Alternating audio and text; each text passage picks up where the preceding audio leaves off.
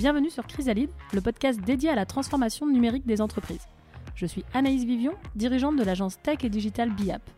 Mon objectif avec ce podcast est de partir à la rencontre d'experts inspirants au travers des témoignages de dirigeants qui ont engagé leur transformation digitale, des personnalités du monde du numérique et des personnes engagées et experts du numérique responsable. J'espère que dans ces échanges, vous trouverez de l'inspiration, des idées et une vision pragmatique du numérique. La, perma-entreprise, c'est un modèle de développement. C'est pas un modèle RSE. Faut être dans une vision globale. On peut pas faire un peu d'humain et, et puis la planète, on verra plus tard.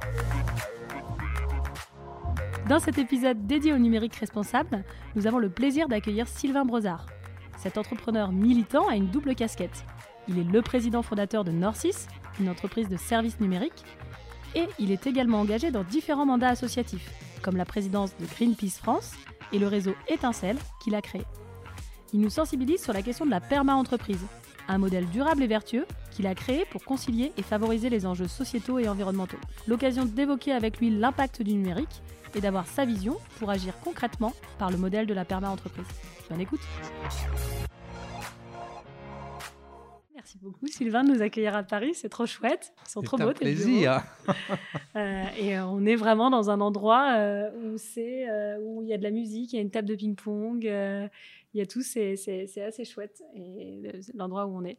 Euh, ce que je te propose, Sylvain, euh, c'est comme euh, je propose à tous mes invités, c'est peut-être que tu commences par euh, nous dire qui t'es, d'où tu viens, euh, ce que tu fais, ce que tu as fait. Euh, L'idée, c'est peut-être de remonter un peu plus haut. Je te propose d'aller, de revenir. euh, Vu mon âge, ça peut durer non. longtemps. Hein tu devrais te méfier. Eh ben non, justement, c'est ce qui m'intéresse. J'aimerais bien que bah, tu, tu, bah, déjà, tu m'expliques comment tu arrives dans la vie pro et quelle formation tu fais, euh, comment tu démarres? Ok. Eh bien, moi, euh, j'ai essuyé euh, mes culottes courtes quand j'étais petit sur des bancs d'école, puisque mes parents étaient instituteurs. Et dans un village de Bourgogne, qui faisait KE2, ils faisaient CP, CE1, CE2, CM1, CM2, ils faisaient toutes les classes. voilà, donc ma, ma maman m'ont mis au fond de l'école euh, plutôt que de me faire garder par quelqu'un. Donc j'ai appris à lire assez tôt. et euh, après, ils ont été dans une plus grande ville et donc j'ai dû les quitter euh, quand j'ai eu le bac, puisque euh, si tu voulais faire ne serait-ce que la fac, il fallait de toute façon euh, aller à 200 km plus loin. Je vois bien. voilà. Donc j'ai fait des études de, universitaires, sciences éco et après MIAGE. D'accord. C'est-à-dire qu'en fait, je me suis un peu cherché et euh, je me suis dit dans les années fin 70, euh, ouais, c'est ça, euh, finalement, c'est quoi les secteurs porteurs de l'avenir et puis qui peuvent me- quand même avoir un digne d'intérêt? Et je suis Mhm. arrivé sur l'informatique. Et alors, comment c'est quoi ta première expérience sortie d'école? Alors, ma première expérience, c'est un stage fait dans une banque, stage de fin d'études, tu vois. Mhm. Et euh, j'ai été traumatisé. D'accord, pas très bonne première expérience. Et finalement, euh, mon amour pour la banque euh, reste quelque chose de difficile. Mais pourquoi j'ai été traumatisé? Parce que ce monsieur me dit, tu sais, si les choses vont mal, vu notre métier et la manière à laquelle on fait, on sera les derniers à mourir. Voilà. D'accord. Grosso modo, quand ça va bien, on prête de l'argent. Quand ça va mal, on en prête encore plus cher. ça Ouais. m'a beaucoup déplu. J'imagine. Et donc après, Do- do- Donc, euh, donc j'ai eu le temps de réfléchir parce que c'est- on faisait encore l'armée à l'époque. Et comme je voyais bien que je ne me destinerais pas à, des, à une profession euh, dans la lignée de mes parents, je me suis dit, je vais postuler pour être prof de maths. Donc j'ai été prof de maths un an à, à l'école de sous-officiers qui se trouve Mhm. vers, euh, entre, entre Poitiers et Niort, ça s'appelle Saint-Mexan. Et euh, ça a été euh, super intéressant parce que j'ai vécu deux choses. C'est la première, c'est de dire comment on peut faire pour, vis-à-vis de jeunes qui ont 18, 20 ans, leur faire comprendre la règle de 3 alors qu'ils n'ont toujours pas comprise. Et ça, en termes de pédagogie, bah, c'est gros challenge. Et moi, j'ai voilà, adoré ça. Et je, qui plus est, je me suis dit, tu vois, euh, la, pédagogie, c'est essentiel dans la vie pour transmettre quelque chose. Mhm. Donc j'en ai retenu ça. Et l'autre retenu, ce que j'ai retenu, c'est qu'il y avait beaucoup d'injustice parce que je voyais des personnes qui s'étaient engagées, qui sont allés au Tchad, etc., à l'époque, euh, qui sont revenus blessés, etc., et qui allaient se faire virer parce qu'à 35 ans, il fallait repasser un diplôme parce que physiquement, ils ne pouvaient plus faire les, enfin, les épreuves physiques. Hmm. Et ça, j'ai trouvé ça assez injuste, alors que euh, je me suis, ils sont pris un éclat d'obus euh, ou un éclat de quelque chose dans le genou, oui, ils ne peuvent plus faire le parcours hmm. du combattant. Quoi. Donc, voilà, ça m'a enrichi de, de, beaucoup de choses. Et finalement, on on était une douce profs de maths, euh, d'école, de toute école d'ingénieur d'ailleurs. Et le, gros truc à l'époque, c'était euh, fallait aller travailler chez IBM. C'était la boîte. Et euh, j'ai manqué beaucoup de maturité. Ça t'a pas été travailler chez IBM Si, justement. j'ai fait comme tout le monde. On a envoyé tous notre lettre en mm. même temps, le même jour. Et j'étais le seul pris. J'ai jamais compris. Et ce qui, ce qui m'a, je, me souviens de cette histoire, c'est euh, bon un entretien, deux entretiens, quatre entretiens quand même. Hein. Et euh, j'en ai un dernier et hum, je vois que ça se passe pas bien. Il me dit tiens que se passe-t-il et tout. Et euh, il remet ce monsieur à me reposer des questions auxquelles on avait déjà répondu ou en tout cas déjà abordé, etc. Donc je me suis dit un truc qui se passe. Bon c'est pas grave, on, déroule et puis euh, et, on se quitte. Et en fait, après, puisque j'ai été recruté, euh, on m'a expliqué que quand on te dit euh, qu'est-ce que tu vas faire à la sortie si je te dis, si je vous dis que je vous embauche, on dit je vais fêter ça, je vais boire le champagne, c'est un grand moment. C'était la réponse qu'il voulait. Et c'est la réponse que tu as donnée? Bah, Pas du tout. C'est pour ça qu'il s'est remis à me questionner, hmm. parce que ça lui a pas plu du tout que je lui dis ben, je vais repartir parce que moi, en ce moment, je dois finir ma mission de prof de maths et, ça m'intéresse. Hmm. C'est-à-dire, je euh, j'ai pas explosé de joie pour rentrer dans cette World Company. Mais j'aurais dû me méfier. Rien que ça, c'était déjà un gros indicateur. et alors, euh, tu es resté combien de temps chez IBM Donc, j'y suis resté 5 euh, ans. 5 ans. Et ton, ton poste, c'était quoi? J'étais technico-commercial sur le le, début de la connexion des micro-ordinateurs à un système d'information pour essayer d'en faire quelque chose. Donc euh, IBM cherchait à s'associer à des sociétés de services pour euh, faire des bouts de logiciels et montrer que finalement on commençait à pouvoir utiliser le potentiel d'un micro-ordinateur euh, en lien avec un système d'information parce que jusqu'alors on ne savait mm. pas les connecter. Ça fait sourire hein, maintenant, vu ce qu'on fait. Hein. Oui, c'est clair que ça a pas mal bougé. Voilà, et j'ai fait ça, mais je ne me plaisais pas parce que c'est une entreprise qui formatait, en tout cas avait le, désir de formater les gens, et par, parce qu'on rentrait euh, en école avant d'exercer, c'était très bien, mais c'était quoi le formatage? C'était vous êtes les meilleurs du monde. Bull et compagnie sont des minables. Et ça, mhm. euh, tous les jours. Et ça, voilà, euh, c'est pas du tout, du tout, du tout mhm. ce qui me convient. et du coup, quand tu pars de chez IBM, tu, tu, tu vas dans d'autres entreprises ou tout de suite, à l'idée de Nord si ça arrive? Non, en fait, je suis allé donc dans une société de service puisque j'étais en, connexion. Qui, et euh, ça m'a permis d'apprendre ce métier de société de service. Donc, j'ai été dans une société qui s'appelait à l'époque Soleri, qui a été rachetée deux, trois fois depuis. Euh, et je trouvais ça bien parce que le siège était à Lyon et je suis assez épris de montagne, de randonnée en pot de phoque, tout ça. Je dis tout va bien. Donc on a dealé et puis euh, une fois qu'on a dealé, j'ai voulu faire mon préavis clean.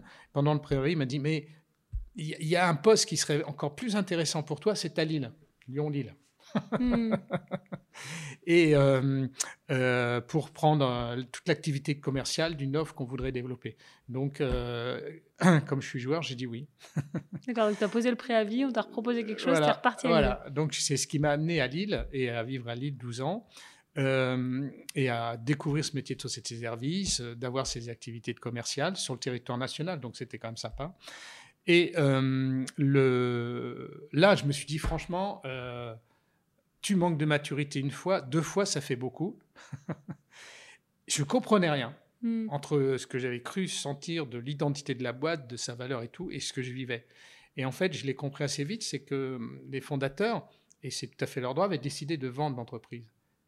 Et en fait, ils se donnaient 3-4 ans pour valoriser, valoriser, valoriser. Donc, il n'y avait plus que la finalité financière qui comptait. Il n'y avait plus que ça. Hmm. Et on rachetait, c'était de toute façon pour plus valoriser la boîte. Donc, euh, finalement, la, qualité de ce qui pouvait être fait se perdait, et puis des tensions dans tous les coins, parce que de toute façon, tout le monde est motivé, était motivé à sortir plus d'argent. Hmm.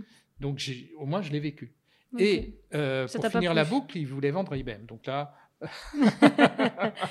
et cette, cette, cette ce fonctionnement-là, t'as pas forcément plus, ça a peut-être été un élément déclencheur pour. Alors oui, oui, c'est ça. C'est qu'un et moi je suis pas un râleur.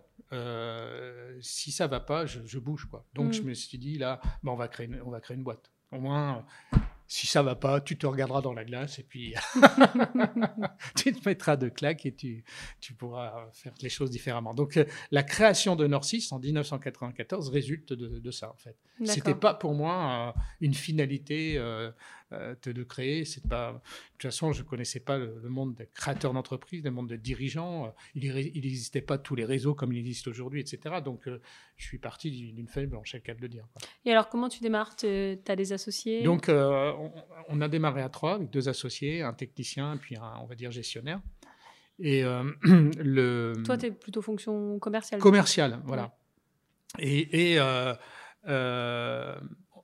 on n'a jamais de la chance, on attire la chance, mais euh, la première signature que j'ai pu avoir, c'était un projet forfaitaire, donc engagement, euh, autour de ces fameuses nouvelles, euh, technologies de réseaux locaux et tout ces, avec des outils de développement qui naissaient. C'était vraiment les nouvelles technologies de l'époque. Et je me souviens, c'était un premier contrat. Il n'y avait personne dans la boîte et c'était 800 000 francs en 1994, c'est au moins l'équivalent d'un premier contrat à 800 1 million d'euros aujourd'hui. D'accord. Donc tu te dis, mais comment ce monsieur a pu faire ça? Tu veux dire te faire confiance Il l'a fait. Hein, il l'a fait. Et donc, euh, on a démarré en fanfare, quoi. Hmm. Parce que ça te fait tout de suite décoller l'entreprise. On était tout de suite 20-25 au bout d'un an. Quoi. Et du coup, quand tu crées, donc tu crées où? Donc, on a créé dans la banlieue lilloise. Ok à Villeneuve-d'Ascq euh, et on avait loué 20 euh, mètres carrés euh, dans, à côté du musée du Parc du Moulin. Voilà. Et nul n'est prophète en, pays, en, son pays. Mon premier client était à Nancy, mon deuxième client était à Nancy. D'accord. mais le, ce qui s'est passé, c'est que donc très vite, il a fallu recruter, il a fallu manager, et, et, donc mes deux associés, ça ne les intéressait pas du tout. Donc j'ai dit, je prends. Donc je me suis vraiment construit sur plein de choses. Hmm. Comme on dit, il n'y a pas vraiment d'école de dirigeants, hein, ça c'est une réalité. Hmm. Donc je me suis compris comme ça. Et tout ce que j'ai pu faire au début, c'était pas forcément une bonne chose, mais je l'ai fait euh, en fonction de mon vécu. Donc tout ce que j'avais mal vécu, j'ai dit tu fais l'inverse, grosso modo. Voilà. Que ce soit en management, en recrutement, tous ces, ces, entretiens de fin d'année, etc. J'ai vraiment agi comme ça.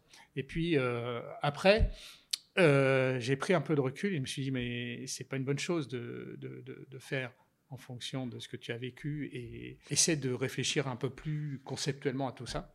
Hmm. Et donc après, peu à peu, euh, j'ai essayé de développer une culture d'entreprise, de management, tout ça, qui soit un hmm. peu plus pensé que simplement en mode réaction. Quoi. Et du coup, quand tu montes Norcis, vous êtes trois, hmm. donc principalement à Lille. Euh, et du coup, aujourd'hui, Norcis, si tu nous donnes un petit peu... Bah, qu'est-ce que fait Norcis aujourd'hui et vous êtes combien, vous êtes où euh? donc, Parce qu'après, euh, on va beaucoup parler aussi de la entreprise. Donc, je me dis, c'est faut donner quelques, faut donner un cadre. Ok. donc, aujourd'hui, on est toujours sur les nouvelles techno. Mhm. Alors, c'est important parce que entre 94 et aujourd'hui, il y a eu l'an 2000. L'an 2000, c'était un jackpot pour le monde des sociétés de services. Hein. Mais énorme. Puis, ils en ont toutes profité. Hein. Mais vieille techno. Maintenant, c'est de grands systèmes on a dit on fait pas. L'euro, même combat, on a dit on fait pas. C'est pour vous dire que ce, comment dirais-je, ce, positionnement sur une nouvelle technologie, il n'était pas neutre. Hein. Il n'était pas neutre. On a, voilà. Donc aujourd'hui, les nouvelles technologies, ben, je ne vais pas m'en faire. Euh, euh, on les connaît. Hein. C'est du Java, c'est du PHP, c'est tout ça. C'est tous les frameworks qui sortent tous les, tous les six mois. C'est euh, la mobilité. Enfin, bon, voilà. Mais le, ce qui, ce qui m'intéresse surtout, c'est pour ça qu'on s'est dit il y a maintenant six ans, il faut que dans notre métier, on cherche à tendre vers le haut de gamme. Parce que ma vision, c'était de dire, on va faire de l'informatique de moins en moins bien. Pourquoi? Parce que les pénuries vont s'accentuer, c'était en 2014. Et si elles s'accentuent, il n'y a rien à faire, il suffit d'aller discuter avec les, les, écoles, les facs et autres, de nous dire, mais les dossiers sont de moins en moins bons. Euh, le, les technologies, elles bougent tout le temps, c'est-à-dire qu'elles sont difficilement maîtrisables. Et d'ailleurs, il suffit de voir certaines applications qu'utilise tout le monde qui sortent, c'est souvent euh, très très peu fiable. La dernière étant SNCF Connect, où c'était une mm. catastrophe. Hein. Donc ça bouge tout le temps cette technologie, donc c'est dur à maîtriser. Donc c'est pas ça qui va amener de la qualité et un bon niveau de maîtrise. Euh, on veut tout faire très vite. Il y a même des clients qui disent bon les tests, vous me divisez le temps par deux. Mm. le offshore, je trouve, a été extrêmement mal appréhendé dans très très très nombreux cas. Et je me permets de dire ça puisqu'on a créé Norcis au Maroc en 96, mmh. donc on a, on a du recul. Tout ça m'a fait dire que euh, voilà, le niveau moyen allait baisser et que on avait une belle carte à jouer si nous, on prenait euh, le contre-courant de ça, et c'est ce qu'on a appelé une ambition de tendre vers le haut de gamme. Mmh. C'est quoi un développeur haut de gamme? C'est quoi un chef de projet de gamme, etc. etc. Et ça, c'est ce qui nous a conduit aujourd'hui à, à, être une entreprise qui, quand même, commence à être reconnue pour ça. D'accord. Et et du coup, euh, du coup on, est, on est 600 euh, implantés en France, au Maroc. Donc au Maroc, c'est un centre de développement à Marrakech.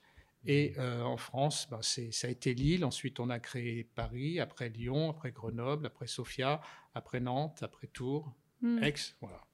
Un petit peu sur tout le territoire. Mais en fait, on a surtout très souvent suivi nos clients. Si on a créé à Paris, c'est parce qu'on a signé à l'ACNAM et qu'il fallait être sur Paris.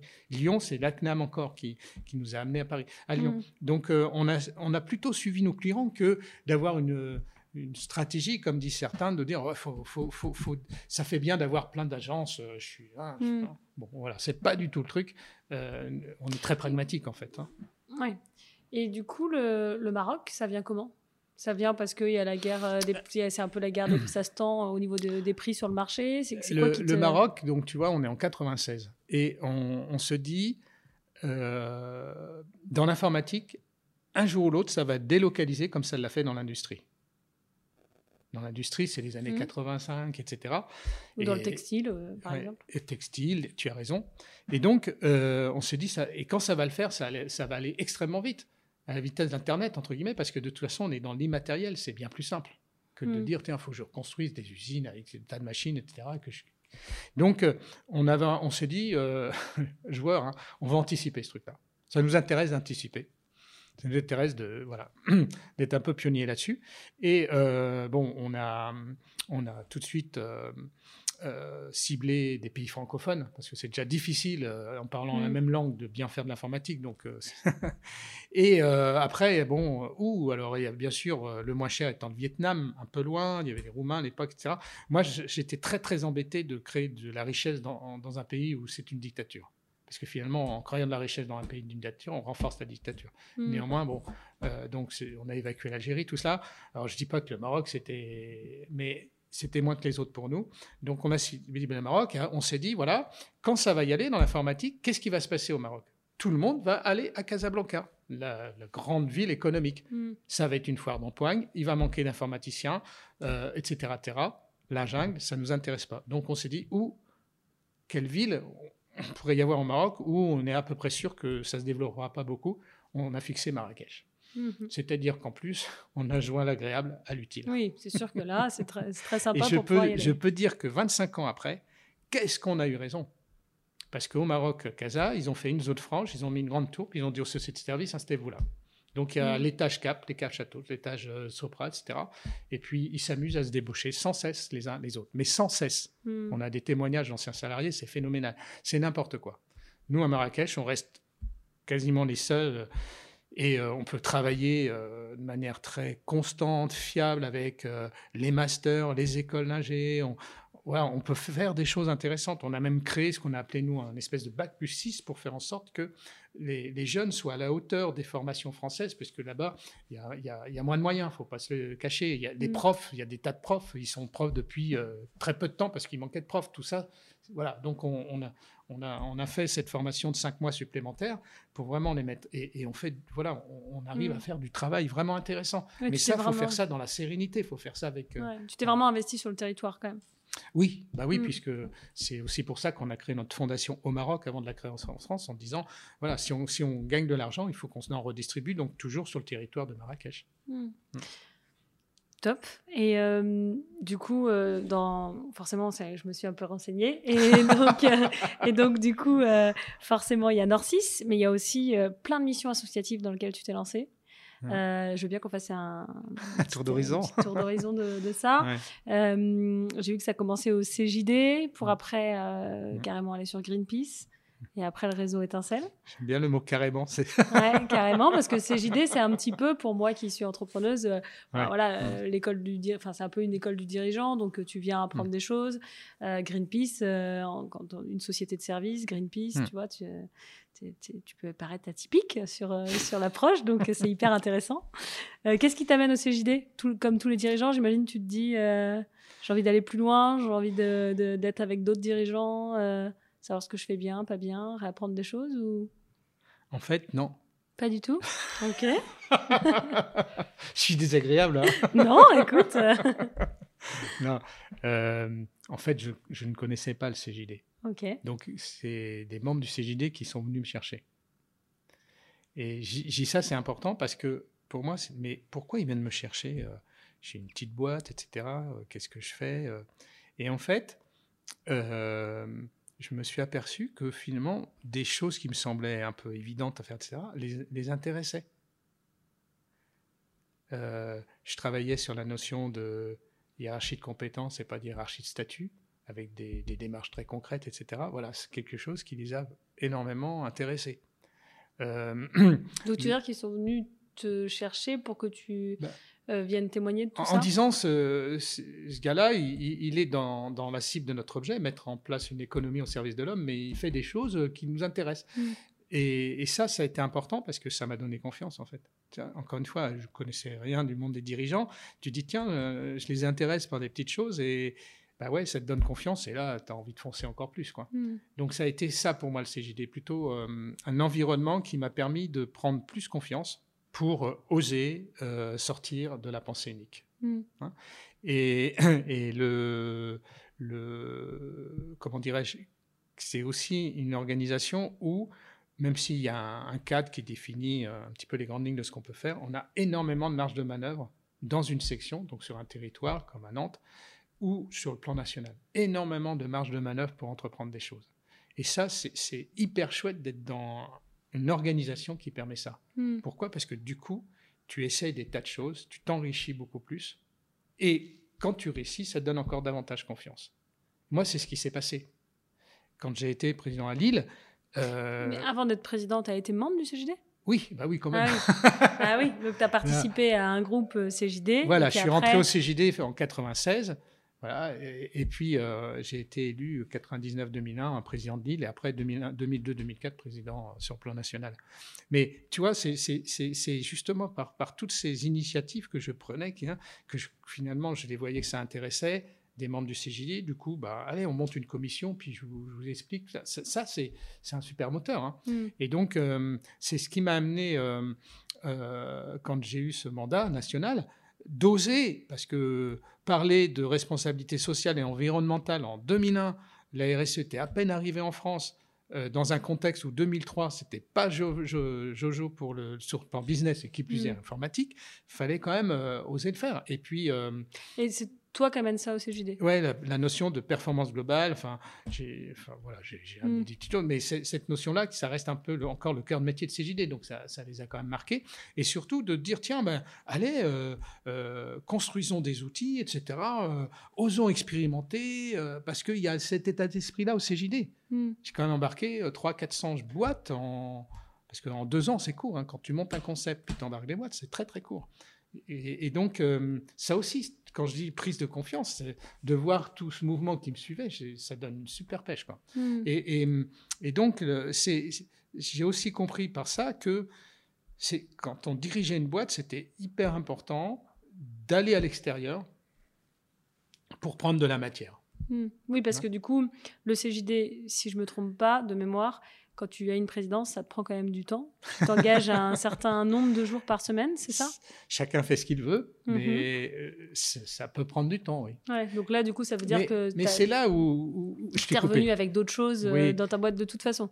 Ben, ça, ça, oblige de toute façon, oui, à organiser la boîte un peu différemment, à, déléguer peut-être plus, plus vite qu'on l'aurait fait. Mais quand on a aussi un mandat comme ça, c'est un, ma recommandation, ça serait surtout de dire, ben, avant, fais ton travail sur ton ego. Parce que si tu es dans ton ego, tu vas passer tout ton temps pour le CJD ou pour d'autres mouvements. Pourquoi? Parce que tu vas être tout le temps sollicité. Ah tiens, il y a tel ministre qui veut. Ah tiens, euh, il y a le conseiller de machin. Euh, venez euh, hmm. tout le temps. Et, je vois bien ceux qui sont flattés. Ah, j'ai rencontré un ministre. Et si tu réfléchis bien, à quoi ça sert tout ça? Qu'est-ce que tu fais avancer? Qu'est-ce que tu apportes au monde de l'entreprise? Bah, tu vas te dire non, c'est pas la peine que je perde tout ce temps-là. Donc, moi, j'ai fait ce travail et je, je, suis sans doute un président qui n'est pas passé tant de temps que ça pour le CJD mais j'ai sans doute essayé d'orienter mon temps sur ce qu'on dit dans l'informatique aujourd'hui, l'approche par la valeur. C'est mm. quoi la valeur d'un rendez-vous? Si après, toujours dans ce travail personnel, tu dis, dis je ne suis pas à mon service, parce que des fois, les gens ont des mandats, ils sont à leur service pour le prochain mandat.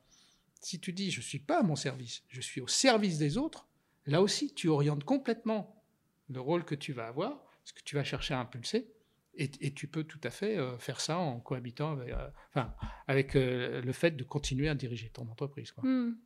Oui, parce que tu es aligné, quelque part. Oui, oui, mais voilà, c'est des, des, notions importantes qui, je trouve, faut hmm. prendre en compte. Et alors, du coup, du CGD à Greenpeace?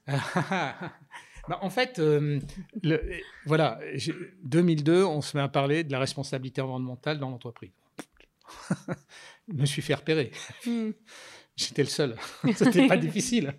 Mais qu'est-ce qui fait d'ailleurs que tu t'intéresses à ce sujet-là? Parce que informatique, environnement, responsabilité environnementale, tu es quand même assez précurseur sur, euh, dans le secteur de l'informatique euh, là-dessus. Hmm. C'est quelque chose de personnel? Oui, oui, bah oui. C'est de toute façon, les sensibilités qu'on a, c'est notre chemin. Hein. Si, hmm. si j'ai des sensibilités, euh, souvent on me taxe de ça, très sociales, c'est parce que, voilà, sans doute que euh, j'ai vécu des choses, euh, j'ai peut-être capté des choses par mes parents, par mon parcours. Euh, l'environnement, oui, justement, quand, quand Greenpeace m'a appelé, je me suis souvenu que à 17 ans, j'avais un gros bouquin. Alors, comme on est en radio, ça faisait 5 cm de hauteur sur toutes les problématiques de développement durable. Hmm. Donc c'est voilà, alors peut-être parce qu'aussi euh, euh, dans Lyon, en Bourgogne, c'est la campagne partout, donc on est peut-être plus sensible au vert. Enfin bon, hmm. mais mais voilà, donc c'est cet engagement que j'ai poussé au CJD qui m'a fait repérer et on, on, m'a sollicité sur un certain nombre de choses. Toujours est-il que euh, la chose sur laquelle j'ai tout de suite sauté, c'est Greenpeace, effectivement. Quand en 2007, on m'a dit, tiens, est-ce que tu veux pas rentrer au conseil d'administration? Euh, je me souviens, j'étais en vacances. Ah, mais attends, tu es en vacances, j'ai un truc à te dire, mais je te rappellerai. Non, non, tu peux me le dire. Donc, on m'explique que je peux, qu'on me propose d'entrer au CA et bon, ben, réfléchis, puis on s'appelle à. J'ai dit non, non, c'est bon, j'ai pas réfléchi. Pour moi, Greenpeace, c'est fabuleux. C'est l'ONG des années 70 euh, qui, euh, la première, a commencé à avoir des, des, combats que j'apprécie, mais également en, en, focalisant tout sur l'image, en disant on va bouger les choses par l'image. Ils avaient énormément d'avance, ces gens-là. Mm. Parce qu'aujourd'hui, on est dans le monde de l'image. Il y a le monde de l'écrit, euh, mais le monde de l'image, de, du son, euh, c'est fou, quoi. Et, puis emblématique, hein, les combats mm. menés, les phoques, etc., le, nucléaire, évidemment. Euh, donc, pour moi, c'était le plus beau des cadeaux. et donc là, du coup, tu t'investis chez, chez Greenpeace en tant que membre du CA, et puis petit à petit, tu deviens président. Hmm. Parce que tu te surinvestis peut-être en tant que membre du CA. Je ne sais pas, il faudrait leur demander. Mais c'est pas une fin en soi d'être président de quelque chose, mais euh, c'était quoi tes combats enfin, quoi tes c'était quoi tes combats chez Greenpeace principaux? Bah c'est ceux de Greenpeace. Hmm. Hein? Donc euh, ça reste euh,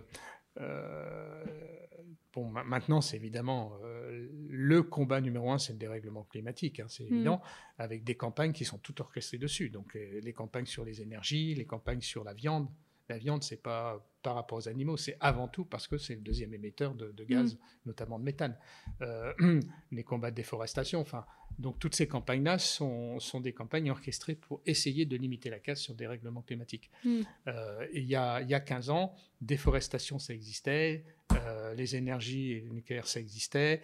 ce qui n'existait pas, c'était cette campagne vis-à-vis de l'alimentation et de la viande. Mm.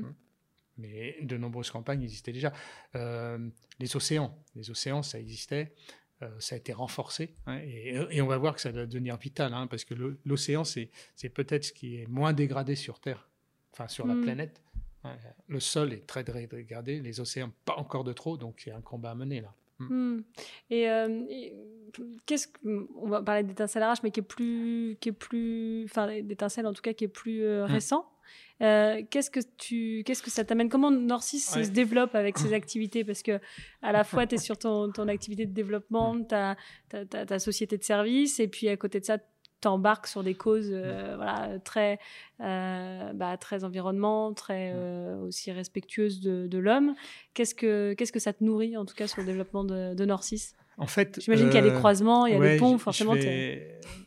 Ce, que, ce, que, ce que déjà j'ai découvert, et je trouve que c'est vraiment important, c'est que quel que soit le métier que l'on fait, on se cloisonne très très vite. Quand tu es dirigeant, tu passes ton temps à rencontrer des dirigeants, tu commences à avoir des amis dirigeants, tu te cloisonnes complètement. Rentrer dans des mondes, d'autres mondes, par l'association, il y a peut-être d'autres choses, mais par l'association, c'est une façon de te mettre en connexion avec des gens qui pensent différemment, qui vivent différemment, et ça c'est hyper important on ne comprend plus le monde et on ne comprend pas le monde si on n'a pas ces ouvertures-là. Pas simplement en écoutant, euh, je sais pas quel euh, mm. journal télévisé, enfin des trucs qui désinforment beaucoup d'ailleurs. Donc euh, moi je trouve hyper enrichissant de, de, de, finalement se mélanger dans des mondes très très différents par la pensée et par les actes. Donc Greenpeace, c'est clair, des gens qui veulent vivre différemment, qui ont voilà, qui, qui, qui ont des, des, fois, je me souviens de ce, ce, chercheur, ce directeur de recherche CNRS, phénoménal, quoi. J'étais admiratif devant lui. Ah, bah, voilà, on s'enrichit beaucoup. Et puis, euh, la réflexion que j'ai eue, c'est de dire finalement, moi qui ai cherché à impulser le fait que une entreprise doit essayer de trouver l'équilibre entre trois finalités, économique, sociale et environnementale, essaye par ton chemin à toi de le faire donc l'économique, etc., CJD, environnemental, Greenpeace. Et donc, c'est là où je me suis dit, essaie de trouver euh, euh, un combat hein, c'est, euh, sur le plan plus social, parce que tout est interdépendant, et on commence à le comprendre. Si on bouge quelque chose sur le plan de l'environnement, on, ne peut pas s'affranchir des problématiques sociales. Ça s'est mm. appelé le début des Gilets jaunes, par exemple. Donc, j'ai créé la Fondation Norcis, qui, elle, était avant tout beaucoup sur le social. 2005-2007, c'était euh, beaucoup d'engagement de la Fondation vis-à-vis de jeunes diplômés discriminés ou mmh. susceptibles d'être discriminés. Voilà, donc comment les aider, comment faire des formulaires de recrutement, enfin toutes ces choses-là. Après, j'ai été impliqué sur euh, des échanges euh, franco-québécois des jeunes. En fait, j'ai fait le choix de la jeunesse sur le plan social, parce qu'on ne peut mmh. pas tout faire. Et donc, c'est ce qui m'a amené en 2010 à dire, ouais, voilà, c'est bien joli tout ça, mais en même temps, tu te fais peut-être un peu plaisir sur des sujets relativement faciles les jeunes, si tu veux aller plus dans le dur, ça s'appelle les jeunes en rupture scolaire. Et là, il y en a un million et demi, c'est énorme, énorme, énorme. Et euh, ils sont en rupture scolaire, souvent en rupture même sociale, en rupture de leur famille, euh, etc. Et finalement, ils s'écluent de la société. Et ce sont des jeunes qui ne peuvent pas avoir un avenir. C'est hmm. en, tout cas euh, dans les normes qu'on qu souhaite. Donc c'est ça qui m'a amené encore une rencontre via ma fondation euh, à créer le réseau Étincelle. Alors j'aurais pu le faire au nom de la fondation, mais vu l'ampleur du, sujet, les moyens financiers qu'il allait falloir trouver, je ne me voyais pas aller voir des mécènes en disant donner de l'argent pour ma fondation. Hmm. C'est pas mon truc, c'est pour moi non. Donc je me suis dit ça, on va le créer à côté, on va faire voilà, on l'a appelé réseau Étincelle, Étincelle parce que c'est ce qu'on cherche à créer chez les jeunes. Et, et, Les, causes de ce, enfin c'est quoi les, les, les, missions en tout cas principales de, de, ce réseau? C'est euh, de transformer le renoncement qu'ils ont vis-à-vis du système colère, voire plus large, en motivation. Et donc, ce qu'on propose, c'est des dispositifs de formation très courts, 6-7 jours sur deux semaines, qui vont faire en sorte que par petits groupes, 10 à 15, on leur fasse émettre euh, leur passion, leur centre d'intérêt, etc. Et une fois que c'est identifié, tu es passionné de manga. Et si tu ouvrais une boutique de manga, Mm. Tu vas pas le faire au bout de six jours. Mais on va se servir de la création comme un vecteur pédagogique. Mm. Alors, tu veux ouvrir une boutique de manga. Bon, elle va être ouverte de quelle heure? À Paris. 10h, 22h. Ok, tu fais ça tout seul? Non, il faut quelqu'un. Tu vas recruter. Oui. Nous, formateurs, on joue les candidats, vous jouez l'employeur. Préparez vos questions, tout ça. Et on simule ça. Et on débriefe, et c'est absolument génial, parce Mm. qu'ils ne veulent pas payer cher, etc., quand on est de l'autre côté de la barrière. hein. et après, on fait un peu de marketing. Tu veux l'installer où? Regarde sur Internet s'il existe déjà des, des boutiques de BD, etc. Et on va jusqu'à faire en sorte qu'ils proposent un- un- leur projet, leur projet de vie. Hein, donc c'est une soutenance devant un jury bienveillant, fait de chefs d'entreprise, de dirigeants, plus que chefs d'entreprise, plus euh, des, les gens qui nous les prescrivent, les missions locales et autres. Et en fait, en quelques jours, on les transforme. Mais je ne mens Mm. pas, on les transforme. C'est-à-dire que euh, du, tu le vois, l'attitude physique, les yeux fades, etc., se- tu les Mm. transformes complètement, Ils rayonnent. Et à tel point que les missions locales, qui sont les prescriptibles, c'est un peu le pôle emploi pour les jeunes, nous demandent ce qu'on a fait en si peu de temps. Mm. Mais on a, on a simplement s'est intéressé à eux, on est parti d'eux, et on leur a montré que si, ils pouvaient faire des choses. Et comme toutes nos formations se font dans le monde de l'entreprise pour le démystifier, parce qu'ils ont des images colportées par les, Mm. euh, ils- on leur fait rencontrer des gens qui ont des parcours anachroniques, on leur montre qu'il y a de l'humain dans l'entreprise. On, on- on est en train de déverrouiller beaucoup de choses. Voilà, voilà ce que fait le réseau Étincelle depuis 10 ans. Euh, avec, euh, je crois, avant le Covid, on était à 500-600 jeunes formés dans l'année. Avec Ok. euh, des études d'impact, c'était euh, 50 à 60% qui avaient entrepris un parcours de vie derrière. Donc c'est c'est chouette de terminer par euh, cette euh, dernière asso qui fait un peu la boucle avec euh, tes parents qui enseignaient à l'école euh, et du coup ton démarrage. Avec mon décrochage à moi. non mais du coup ça... Et puis c'est aussi... Mais c'est pas par hasard, tu as raison. Oui. Mm. Et du coup, c'est aussi, euh, bah, c'est- tu parlais de l'économique, donc le CJD, l'environnement, Greenpeace et Mm. la partie humaine, euh, réseau étincelle. Euh, on va parler des piliers de la perma-entreprise et comment tu es venu. Ouais. Quelque part, il y a un peu de lien du coup avec tout ça. Mm. Mm. Donc, avant qu'on rentre dans le vif du sujet, euh, cette perma-entreprise, euh, à quel moment elle germe Mm. dans ta tête? Alors, je vais te le dire, mais il faut que je parle mon dernier engagement. C'est toujours chez les jeunes.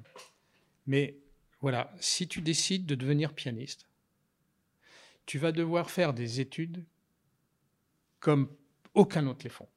6, 7, 8 heures de piano par jour pendant 12 ans, 15 ans. Sans renoncer. Il faut être talentueux pour sortir euh, d'un conservatoire dans de bonnes conditions. Et si tu es pianiste, après tu dis qu'est-ce que je fais? Orchestre, au mieux, il y a un piano. Violon, tu peux avoir 5, 10 violons, il y a plus de Mm. place. Et encore, quand, tu rentres dans l'orchestre, tu rentres pour 30, 40 ans souvent. Et Ça bouge pas beaucoup. Donc ça veut dire quoi? Ce sont à nouveau des jeunes qui euh, sont dans une passion, certes, qui donnent comme c'est pas possible et qui, après, c'est très très dur pour en vivre.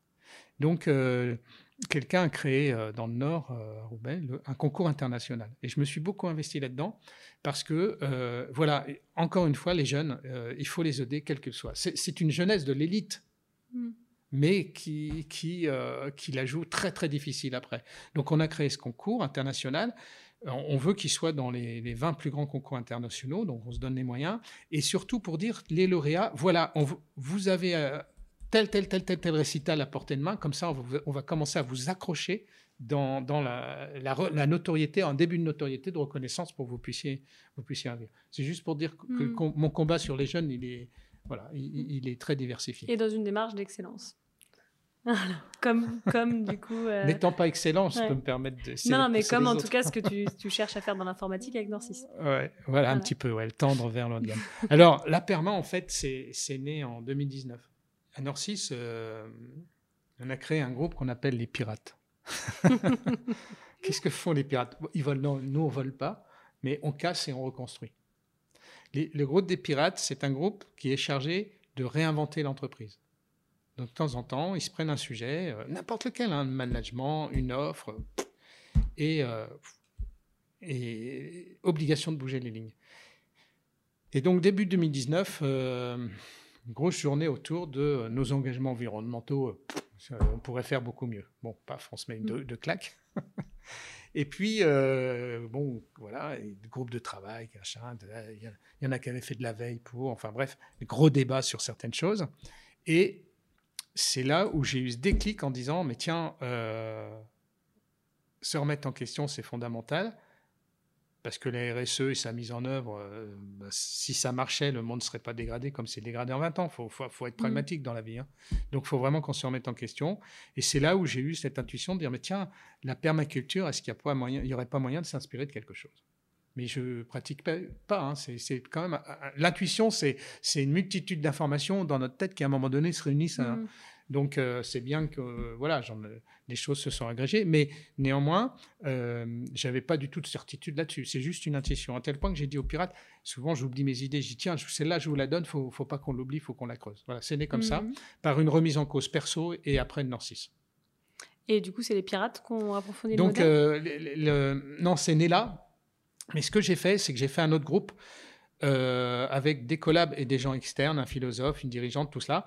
Euh, le, le, le, groupe n'était pas là par hasard, c'était avant tout des personnes qui ont une vraie Enfin, qui ont une forte préoccupation de l'évolution du monde, qui, qui, qui, sont, qui ont beaucoup de connaissances sur ces sujets-là, euh, mmh. chacun ses sujets, mais malgré tout ces sujets-là, euh, qui sont très curieux. Voilà, c'était des critères importants. Donc j'ai refait un groupe comme ça et euh, pendant quelques mois, on a décortiqué la permaculture, regardé en quoi ça pouvait inspirer l'entreprise et surtout vérifier que ce n'était pas une fausse bonne idée parce que, comme tu le sais, les dirigeants mm. pensent souvent avoir les bonnes idées. Ça se vérifie en tout cas. donc, donc moi, j'ai dit, on secoue ça, on secoue ça. Et on a secoué ça en 2019. Bon, on a eu des journées, des journées. Alors c'était passionnant, ça débattait, hein, mais à un moment donné, bon. Et, mais au bout du compte, qui plus est, euh, en, moi, en commençant à transposer ça dans l'entreprise et en regardant par rapport à Norcy, je me suis dit non, il faut y aller. Euh, il y a vraiment quelque chose. Euh, donc y aller, ça veut dire qu'il faut essayer de travailler sur un concept. Hmm. Voilà. Et, et donc, je l'ai fait en 2020 et grâce au Covid, quand tu vis à Paris qui a le Covid, on dit au mieux, parce que tu cours, tu peux faire un petit tour dans le kilomètre qui environne où tu es. C'est quand même pas une grande barge de manœuvre pour t'éclater tous les week-ends. Donc, du coup, ça m'a permis de vraiment travailler là-dessus de prendre un clavier, d'essayer de mettre ça sur papier. C'est pas facile d'écrire. Mais voilà, ça s'est fait comme ça. D'accord. Et du coup, euh, bon, hyper intéressant. Moi, j'ai lu le bouquin, comme tu le sais, qui est, top, que je recommande. Et même si je connais la réponse, est-ce que tu peux nous expliquer les, hmm. trois hmm. principes fondateurs de la perma-entreprise, hmm. donc ces piliers, et, aussi, euh, quelque part, la méthodologie euh, que, que bah, en tout cas des prémices, même si euh, on va pas faire le bouquin en une heure, mais que tu nous expliques les prémices de la méthodologie pour y arriver. Et, dire que j'ai parlé de pédagogie euh, au début, je... Ah bah tout est lié, hein. ton parcours est très... Euh, Là, je me mets une petite pression. Alors, bon, les gens qui ont inventé la permaculture dans les années 70, se sont dit on va pas s'épuiser à lutter contre l'agriculture industrielle, on va plutôt essayer de démontrer qu'on peut faire autrement. Et puis si c'est si bien que ça, ben, ça s'essaimera. déjà une posture que j'aime bien expérimentale. Mmh. Et euh, la base de la permaculture, qui dépasse largement le, le, fait de, de, produire de l'aliment, c'est une philosophie de vie. Comment rendre la terre habitable pour tous, grosso modo. Et donc, très vite, on découvre que les fondements, et donc tout est orchestré autour de trois principes éthiques dans la permaculture. Prendre soin du sol, c'est la ressource première, prendre soin des hommes, et puis fixer des limites à la consommation et redistribuer les surplus. Et donc, euh, c'est ça que j'ai commencé à retraduire dans la perma-entreprise, ces trois principes éthiques. Parce que je me suis dit, waouh, déjà, je ne connais pas une boîte qui se développe sur la base de trois principes éthiques, non, non plus. Et puis, euh, je me suis aperçu que derrière ces trois principes éthiques, il y avait tout surtout le se fixer des limites, vraiment très très intéressant. Redistribuer les surplus dans l'entreprise, c'est redistribuer les richesses. Voilà, il y a déjà beaucoup de choses là. Préserver la planète, prendre soin des femmes et des hommes. On a, voilà, je, trouve qu'il y, a tout. Donc, euh, c'est en cela que la perma entreprise a comme fondement ces trois principes éthiques prendre soin des êtres humains, préserver la planète, fixer des limites et redistribuer les surplus, donc les richesses. Et puis, une fois qu'on a ça, on dit bon, ouais, comment je vais faire? Et donc, dans la permaculture, il y a 12 principes de conception. Et quand je les ai vus, je me suis dit, mais ils sont d'une actualité folle, parce qu'il y avait déjà euh, euh, la notion de réduire fortement ses déchets, il y avait déjà la notion de, sobriété d'usage des ressources, d'usage de, ressources renouvelables, enfin, il y a 40, 50 ans. Hein. Hmm. Et je me suis dit, c'est tellement d'actualité que je ne peux pas me planter. Donc, j'ai réécrit ces 12 principes. Je les ai appris des principes de design pour designer l'entreprise. Je les ai réécrits dans le monde de l'entreprise. Et euh, comme je te le disais, euh, il y, a des sujets d'actualité, puis il y a des sujets comme avoir une vision globale de l'entreprise. On revient sur cette notion d'interdépendance entre l'humain, le social, l'environnement, l'économique, tout cela. Euh, il y a des notions sur le fait de valoriser la diversité. Euh, mon combat contre la discrimination, etc. Moi, je, l'ai, voilà, il s'est rafraîchi quand j'ai lu ça. Je dis la diversité aussi dans l'entreprise, quoi. Donc, euh, j'ai pas trop, eu trop de mal à les réécrire pour le monde de l'entreprise. Et donc faire en sorte que euh, de ces principes de, design, on puisse bâtir un projet. Alors la méthode, la méthode, avant la méthode, même, je, dois dire que si on fait, on, déroule cela, on peut avoir un beau projet d'entreprise, mais on ne va pas changer le monde. Hmm.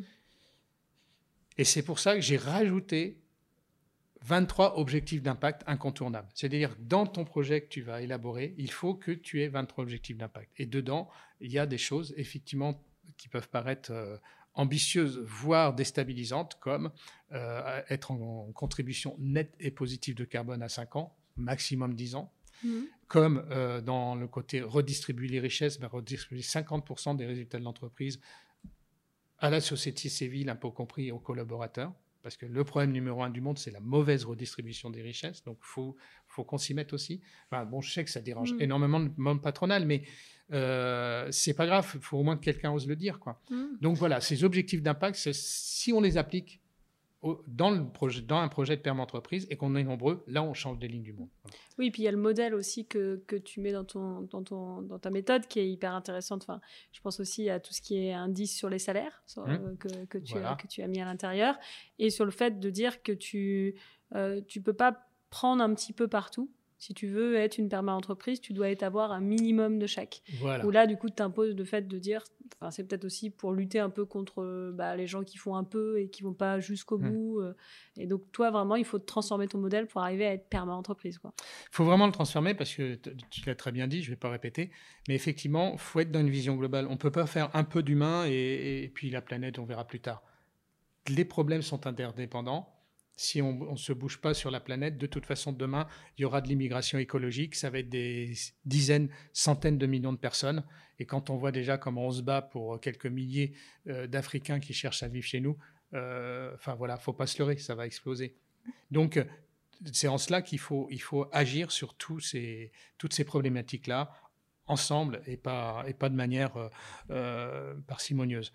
Le, ceci étant, pour pas être clivant, c'est vrai que j'ai donné des étapes parce que hmm. on peut admettre que sur certains sujets, on est déjà quand même des avancées, d'autres pas.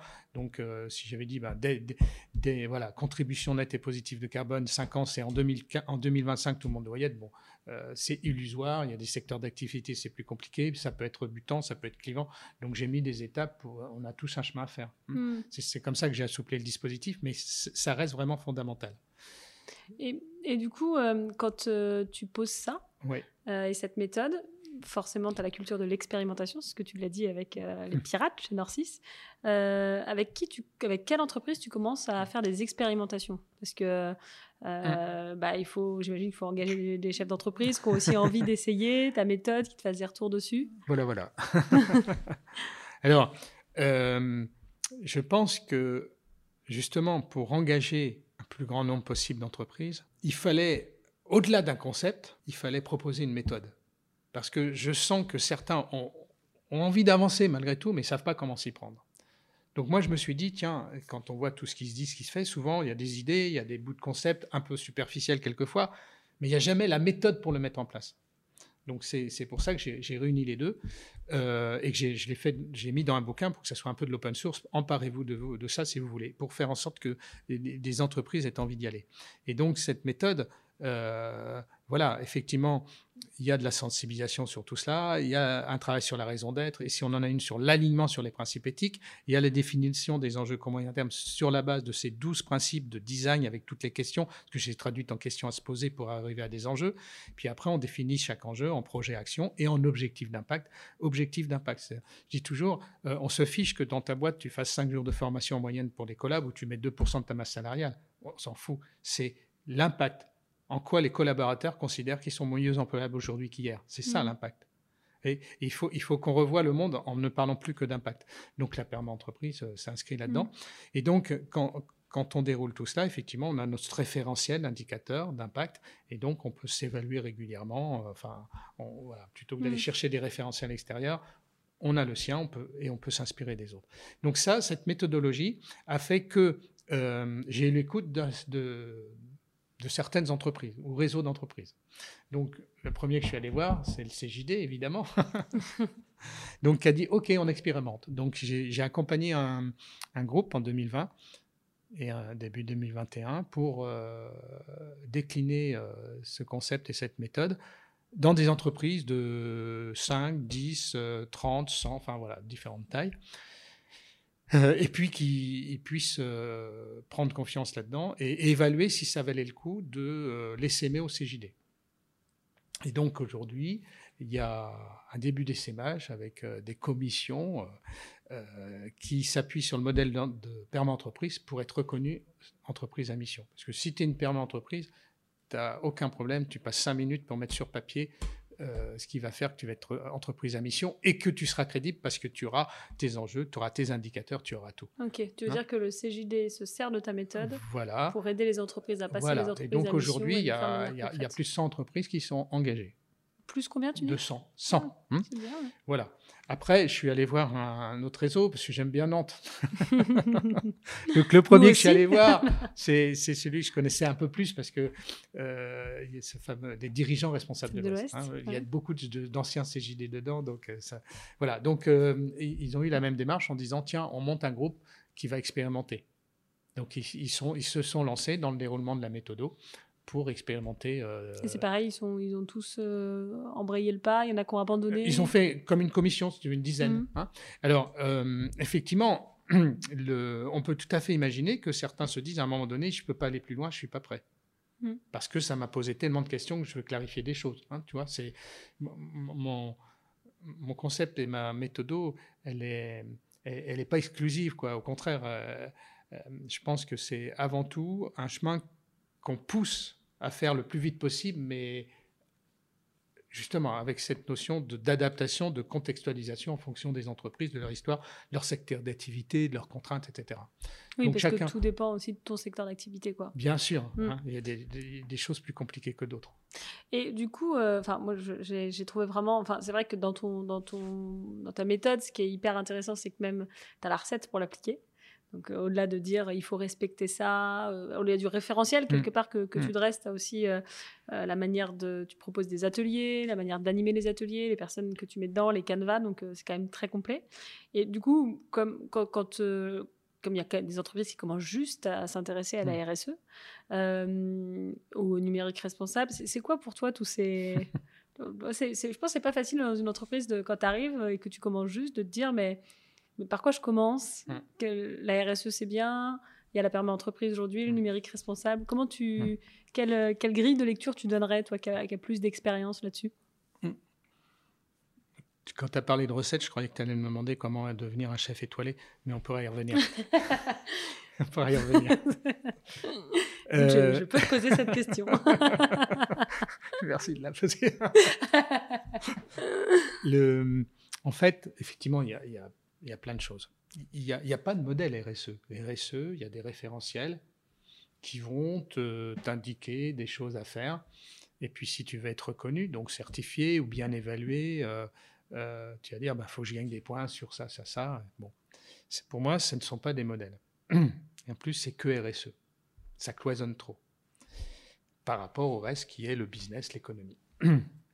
Le, la, la perma-entreprise, c'est un modèle de développement d'une boîte, de développement. C'est-à-dire que ce n'est pas, un modèle RSE, c'est un modèle de développement qui, parce qu'il s'appuie sur trois principes éthiques, dont deux qui sont particulièrement ciblés sur des domaines de la RSE, va intégrer des problématiques de RSE. Mais c'est un modèle de développement. Qu'est-ce que je veux faire de mon business? Comment je veux le faire évoluer pour qu'il soit aligné sur mes trois principes éthiques? Hein, en, quoi euh, je vais positionner euh, ce fameux équilibre qu'il faut trouver entre une finalité financière, certes, mais également des finalités humaines, des finalités mmh. euh, environnementales. La planète est, importante aujourd'hui. Donc, déjà, c'est une grosse différence. c'est pour ça que je pense, et, les faits le montrent, que si on développe un modèle de perma-entreprise, avec toute cette méthodologie, après, euh, on peut raccrocher les choses. Si on se dit, je veux être entreprise à mission, tu vas prendre ta raison d'être du modèle perma-entreprise, tu vas prendre certains enjeux, tu vas dire, voilà des indicateurs ou objectifs d'impact que je me, fixe, je me fixe sur ces enjeux, tu as un truc hyper propre à mettre dans tes statuts, tu vas être reconnu rapidement société à mission et tu ne seras pas remis en cause comme c'est le cas en ce moment pour un certain nombre. Hmm. Donc, voilà, le, projet PERMA est un facilitateur pour être reconnu entreprise à mission, ce qu'a compris le CJD. Maintenant, tu veux être euh, ISO 26000, tu veux être Bicorp, euh, c'est pareil. Quand nous, nous c'est né, quand euh, ISO 26000, c'est 2012-2013, on dit tiens, ah, une norme internationale, un œil externe va arriver, mais on n'a rien préparé, hein, rien. Il est arrivé, qu'est-ce que vous voulez? Ben, Je veux ça, ça, ça, ça, je veux faire des interviews avec euh, parties prenantes, tout ça. Faites, on n'a même pas prévenir les salariés pour que ça soit complètement identique. Et à la sortie, ils nous ont dit, vous êtes exemplaires. Ça veut dire que ce modèle-là, son, exigence, pour reprendre le mot cette fois, sa globalité, fait mm. que si tu joues pas avec ça, tu n'as plus rien à craindre. Mm. Nous, Bicorp, tu sais que Bicorp, c'est plus compliqué que d'autres référentiels RSE. Euh, que des boîtes Valiette, elles y arrivent difficilement. Nous, on n'a rien préparé. Bicorp est arrivé en 2018. Tiens, ça vient des États-Unis, il faut qu'on rentre dans le système. Pour rentrer dans le système, il faut être certifié. OK, venez. C'est une Américaine qui nous a certifié. Et je peux te dire que une Américaine par rapport au système français de la santé, tout ça, elle a du mal à comprendre. Hein. Hmm. Mais on n'a rien préparé, on a été certifié. On s'est même dit, tiens, euh, si on avait voulu plus de points, on aurait peut-être pu avoir plus de points. C'est pas le problème. Ce que je veux dire, c'est voilà, le, la perme entreprise, c'est vraiment un facilitateur pour toutes ces formes de reconnaissance-là. et, et c'est important parce que pour moi, la fin, c'est bien le projet d'entreprise avec ses, ses, engagements éthiques. C'est pas d'être certifié ceci ou cela. C'est n'est hmm. pas une fin, ça. Et je ne vois pas d'ailleurs en quoi ça va faire rêver les clients, les salariés. Du tout. En fait, le modèle que tu proposes, c'est vraiment comment changer le fond de ta société pour être aligné à la permaculture slash perma-entreprise. Au principe, oui. Plutôt mm. que du coup de suivre un référentiel. Et donc ça, ça, pose la question de... c'est pour ça que c'est très aligné aux, nouvelles, euh, aux nouvelles sociétés à mission et raison mm. d'être, parce que du coup tu viens changer en profondeur les choses. Ben, je pense, oui. Et, mais je ne suis pas en train de dire que euh, regarder des indicateurs d'un référentiel, ça peut pas être sur certains points aussi inspirant. Hein. Mm. Mais il faut, voilà, c'est la, finalité, c'est bien un projet basé sur ces principes éthiques, c'est pas ça. C'est pas, pas peut-être la même finalité pour le. Ben, je pense, oui. Et alors du coup, euh, j'imagine que c'est bah, c'est pas forcément toujours facile de se lancer. Alors toi, comme euh, tu incarnes tout ça, bah forcément c'est toujours plus facile quand on l'incarne que quand on se dit hop, il faut changer peut-être de, de, de, référentiel, de mm. référentiel de valeur même. J'imagine il y a les dirigeants qui se disent bah j'ai fonctionné pendant 10 ans comme ça et tiens je, je, vais appliquer la méthode et je vais changer de référentiel de valeur. Euh, c'est quoi les les clés du succès pour y arriver Ou du coup, c'est quoi les, choses à ne pas faire pour, Alors, euh, je rebondis sur ton mot, sinon je n'aurais pas dit ça. À ne pas faire, c'est ne pas faire semblant. Donc, tu as compris euh, ce que je voulais dire derrière ça, mais c'est ça décrédibilise beaucoup de choses. Euh, le, la, clé de réussite, c'est la posture des actionnaires. Tu ne peux pas faire ça sans avoir un accord de l'actionnaire ou un partage de vision de l'actionnaire sur le moyen terme. Sinon, ça ne sert à rien. Tu vas bâtir ça, l'actionnaire va rester sur ses critères économiques avant tout, de maximisation des profits, et puis tu vas faire rêver tes collabs, et puis et puis tu vas rien faire derrière, et ça va être pire que. Donc pour moi, voilà, la clé, c'est vraiment la posture de l'actionnaire par rapport à cette vision d'entreprise. Si l'actionnaire est ouvert, a compris, a compris que finalement, sans partir d'une recherche de maximisation de profit, on pouvait créer un cercle vertueux et peut-être être meilleur que bien d'autres, là, tu peux t'éclater. Et là, il faut foncer. Après, il peut y avoir des freins. C'est ton point de départ. Si tu es une entreprise euh, qui, par exemple, euh, n'a pas tellement l'habitude euh, d'être dans des travaux collaboratifs, voire des décisions collaboratives, il va falloir y aller plus doucement que si tu es dans une entreprise qui a déjà toutes ces habitudes-là. Parce que la construction du modèle, tu faisais allusion à la méthode assez détaillée, elle est hyper collaborative. Hmm. Parce que moi, je pense qu'il y a une telle richesse chez les uns et chez les autres qu'il faut absolument l'utiliser et qu'un projet comme ça, c'est magnifique pour le faire.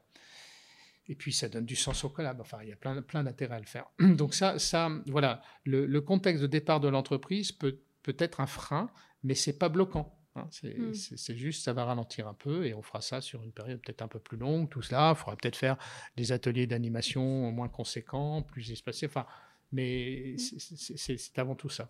Donc, les, les, quand tu parles des actionnaires, de la finalité, les PME et les ETI de nos territoires, elles, sont, elles doivent être, euh, ça doit être beaucoup plus facile Alors, pour elles de s'approprier en tout cas ta méthode, j'imagine, parce que du coup, c'est euh, elles ont forcément, enfin, je pense à des, à des, entreprises vendéennes chez nous, bretonnes, qui ont envie d'avoir cet impact territorial.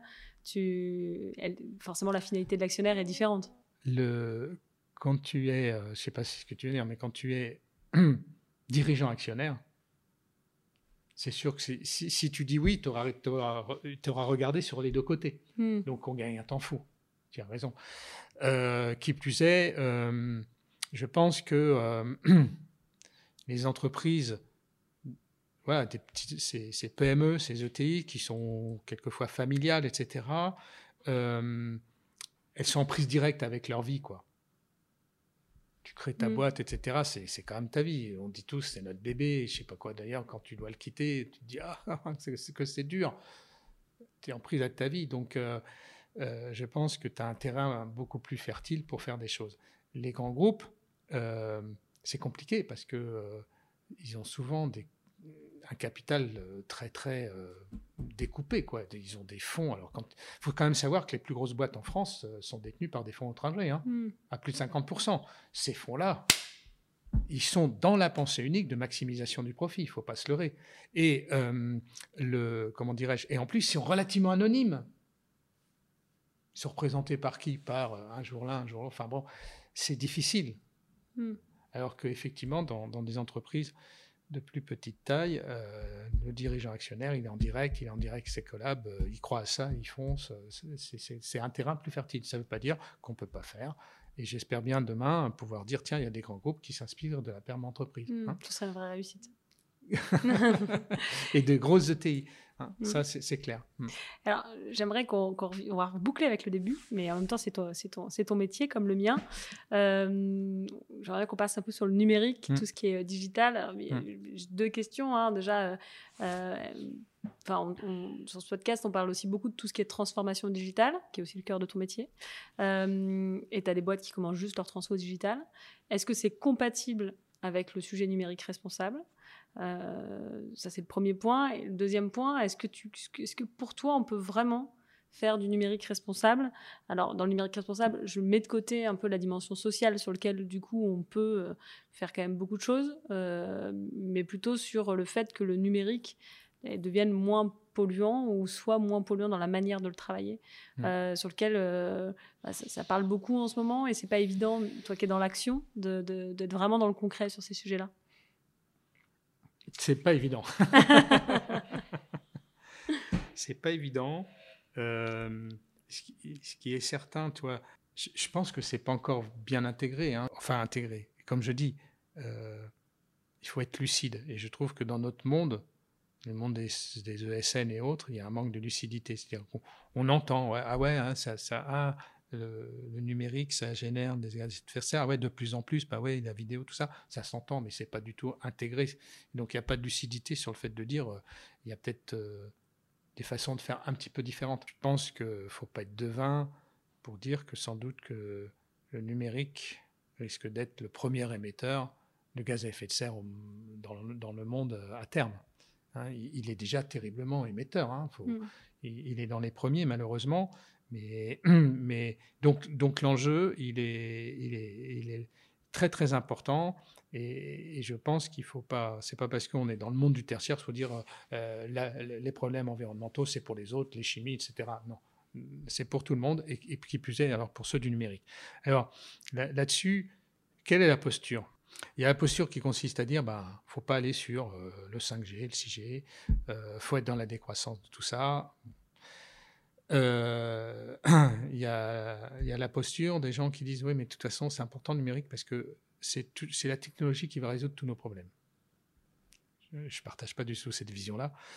Euh, mais voilà, ça les arrange bien parce que du coup, si c'est la technologie qui va, qui va résoudre tous les problèmes du monde, il ben, ne faut plus, jamais faire du numérique, plus de problème. Euh, il y a peut-être une position entre les deux qui consiste à dire que euh, on ne peut pas s'affranchir du numérique parce que malgré tout, il apporte des choses importantes, mais qu'il faut essayer de le faire différemment.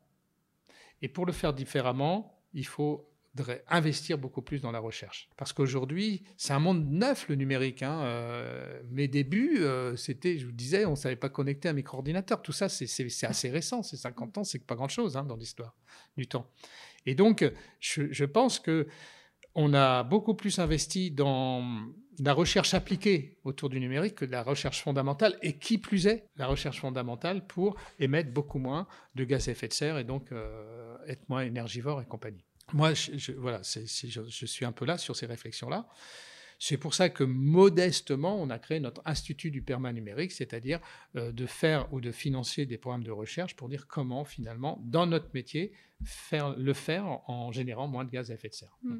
Ce, qui est, déjà super dans le sens où tu, en faisant ça, tu, quelque part, bah, tu es réaliste vis-à-vis -vis de la situation en disant que tu as envie de faire des choses mais qu'aujourd'hui, euh, bah, on est un petit peu, euh, pas perdu dans la mm. manière de faire, mais on ne sait pas encore exactement les, mm. pratiques excellentes à appliquer et qui auront le, meilleur impact sur l'environnement. Oui, et, mm. puis, euh, et puis même, tu vois, le, dans les technologies du quantique qui vont finir par arriver, je ne sais pas si elles vont être plus énergivores, on n'en sait rien. Demain, tu vas stocker des informations sur un atome est-ce que ça sera plus énergivore que stocker des informations sur euh, des cartes mémoire ou sur des... moi, je n'ai pas suffisamment de connaissances pour pouvoir prendre des positions là-dessus. Ce que je me dis, en tout cas, c'est que euh, c'est pour ça que je parle de recherche fondamentale. Il y a sans doute beaucoup, beaucoup de choses à faire évoluer et euh, peut-être dans le bon sens. pourquoi je, suis sur une position un peu entre les deux, c'est à mettre le curseur entre les, les deux extrêmes, parce que il suffit de voir le Covid sans le numérique. Et il n'y aurait peut-être pas eu toutes ces fermetures. Ça aurait été déjà, déjà que ça a été très très dur et que sans les milliards de milliards de dollars ou d'euros mis sur la table, on ne s'en serait pas sorti. Mais sans numérique, ça aurait été encore bien pire mm. à tous les niveaux. Hein. Euh, et, ça, on peut le démultiplier dans le domaine de la santé. Euh, heureusement que les technologies, le numérique, tout ça, euh, voilà, ça va être des robots. Les robots, ça opère mieux qu'une une patte humaine, tout ça. Enfin, sur le. Enfin bon, voilà. Mm. Moi, je pense que hum, toutes ces, toutes ces technologies-là ont quand même un intérêt. Donc vraiment, l'enjeu, c'est de dire comment finalement les pratiquer euh, et avec euh, pragmatisme, hein, euh, comment les pratiquer pour limiter finalement, entre mm. guillemets, les émissions, donc limiter la casse. Moi, je serais mm. plutôt là-dessus. Et avoir conscience quelque part de ce que ça pèse, en tout cas, dans dans l'environnement. quoi. C'est surtout ça le problème. Mais tu vois, des fois, euh, ah oui, euh, moi j'ai fait en sorte que on, supprime tous les mails qui sont stockés, tout ça, enfin bref. Mais qu'est-ce que tu gagnes? C'est quoi la valeur? Tu gagnes quoi? Puis à côté, tu te poses une, aucune question sur les déplacements. Donc, il faut bien sûr investir sur la recherche autour du numérique pour les raisons dont on parle, mais faut aussi être pragmatique, c'est de dire aujourd'hui, pour une entreprise, c'est quoi mes plus grosses émissions de gaz à effet de serre? Pour Nord6, 55%, ce sont les déplacements professionnels. Donc c'est avant tout là-dessus qu'il faut qu'on agisse. Et si on doit mettre de l'argent pour la planète, c'est avant tout là-dessus qu'il faut qu'on mmh. agisse. Moi, je suis hyper pragmatique. Mmh. Et puis quand on aura réduit fortement cela, et notre ambition, c'est de les réduire par deux, hein, et, et, le Covid a montré qu'on pouvait le faire. Parce que, donc, euh, quand je vais passer sur le, deuxième pôle d'émission. Et peut-être que là, je vais arriver sur l'usage même de notre activité. Mais mm. tu vois, c'est aussi ça qu'il faut regarder. Il ne faut pas se laisser embarquer sur des, des choses qui euh, euh, sont bien à communiquer, mais n'ont pratiquement pas d'effet. Je suis d'accord avec toi. C'est un autre biais qu'il y a en ce moment, quelque part, qui est de dire faisons des toutes petites actions Mmh. mais sans vraiment prendre l'analyse de qu'est-ce mmh. qui pollue le plus ou qu'est-ce qui a le plus d'impact social. Voilà, c'est ça. Pour euh, du coup essayer d'éradiquer ce qui, ce, qui, ce qui gêne le plus en tout cas. et, et, alors du coup, euh, c'est quoi ton, ton ambition pour, euh, pour les deux, trois prochaines années sur la perma-entreprise. Qu'est-ce que, ce que tu, on a parlé, je, ne sais pas si, même pas si on a parlé de l'école de la perma-entreprise que tu lances. Euh, voilà, c'est quoi Tu t'es peut-être mis un objectif sur le nombre d'entreprises que tu aimerais embarquer, sur comment tu aimerais euh, faire en sorte que bah, cette méthode, elle, essaime le plus possible en tout cas? Tu sais, il faut être modeste dans la vie. mais ambitieux, on dit toujours, modeste mais ambitieux. Mais voilà, mais bon, moi, le j'ai fait ça, une intuition, euh, par passion aussi, parce que c'est mon chemin de ce, combat pour une autre entreprise. Euh, mais à aucun moment je me suis projeté. Je suis toujours comme ça d'ailleurs. J'aime bien euh, découvrir en avançant, et puis ça demande de l'agilité, comme on dit maintenant. Bon, sur ce sujet-là, on a parlé du début, où je suis allé voir des réseaux pour voir comment accélérer euh, les expérimentations et puis voir si finalement c'était vraiment quelque chose d'intéressant. Bon, euh, tout ça, ça s'est pas trop mal passé. Et, euh, oui, très vite est arrivé. Enfin, au bout de six mois, on nous a dit faut, faut, nous muscler. Même si tu as mis toute cette méthode, nous, on n'est pas capable. Enfin, tu l'as mis dans le livre, on n'est pas capable de la maîtriser comme ça. Faut qu'on puisse se muscler. Ça nous a amené à créer cette école de la perma entreprise qui est deux et trois jours. Hein, c'est c'est pas pas une école de six mois, mais euh, qui permet de bien se muscler pour porter le projet, de perma entreprise dans, dans la sienne. Euh, donc ça, c'est en route. Et ce qu'on va faire cette année, c'est créer une communauté. Mais on voudrait que ça soit une communauté, euh, comment dirais-je, simple. On n'est même pas parti sur le fait de créer une énième association d'une communauté de. on voudrait plutôt, avant tout réunir les entreprises qui ont un projet PERMA, qui sont en devenir, c'est-à-dire qui sont en train de le faire, etc. Euh, des acteurs complémentaires qui peuvent être des accélérateurs, et puis euh, finalement, tous ensemble, donner de la maturité au, modèle. Hmm. Hein et d'ailleurs, tu peux déclarer quelque part que tu commences à être une entreprise, euh, une perma entreprise, ou que tu commences. Non, il faut qu'on mette ça un petit peu en place, oui. Hmm.